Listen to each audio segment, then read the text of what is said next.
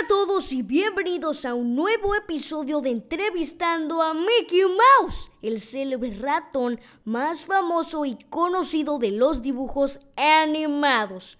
Con ustedes, Mickey Mouse.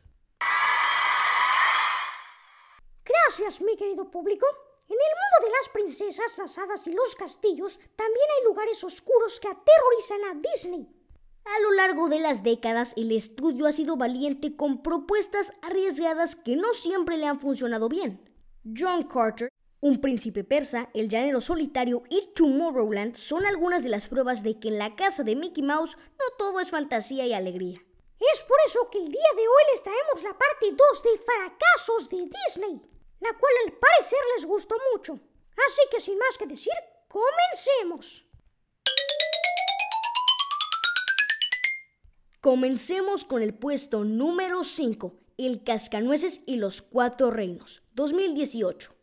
Tuvo un presupuesto de 130 millones de dólares y apenas logró recaudar 174 millones de dólares, a pesar de tener en su reparto a Kara Clanty, Morgan Freeman y Helen Mirren, el propio Disney admitió que fue un fracaso. Y en opinión de muchos, la historia es lenta y forzada. Una película que no recomiendo mucho ver. Vamos con el puesto número 4, Un viaje en el tiempo. Un viaje en el tiempo, 2018. En esta cinta, Disney invirtió 100 millones de dólares y solo recaudó 94 millones de dólares. La película se estrenó en 2018 y fue dirigida por Ava DuVernay. Pese al fracaso, Disney le ha dado otros proyectos. Críticos expertos del cine aseguran que esta película prometía mucho, pero no reflejó lo mismo en la cinta. Vamos con el puesto número 3, John Carter, 2012.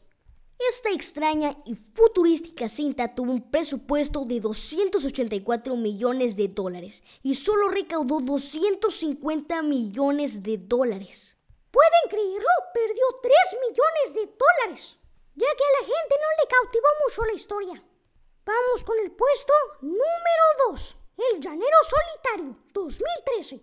Esta cinta tuvo un presupuesto de 260 millones de dólares y de esto solo recuperó 215 millones de dólares.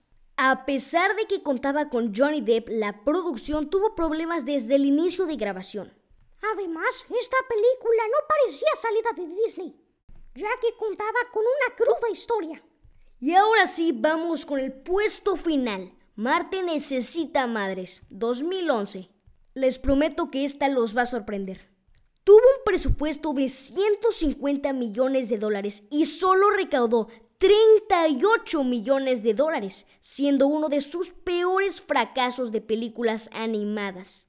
Se estima que las pérdidas para Disney fueron de entre 100 y 144 millones de dólares. Y bueno amigos, hasta aquí el episodio de hoy. Esperemos que lo hayan disfrutado tanto como nosotros. Nos escuchamos en el próximo episodio. Adiós.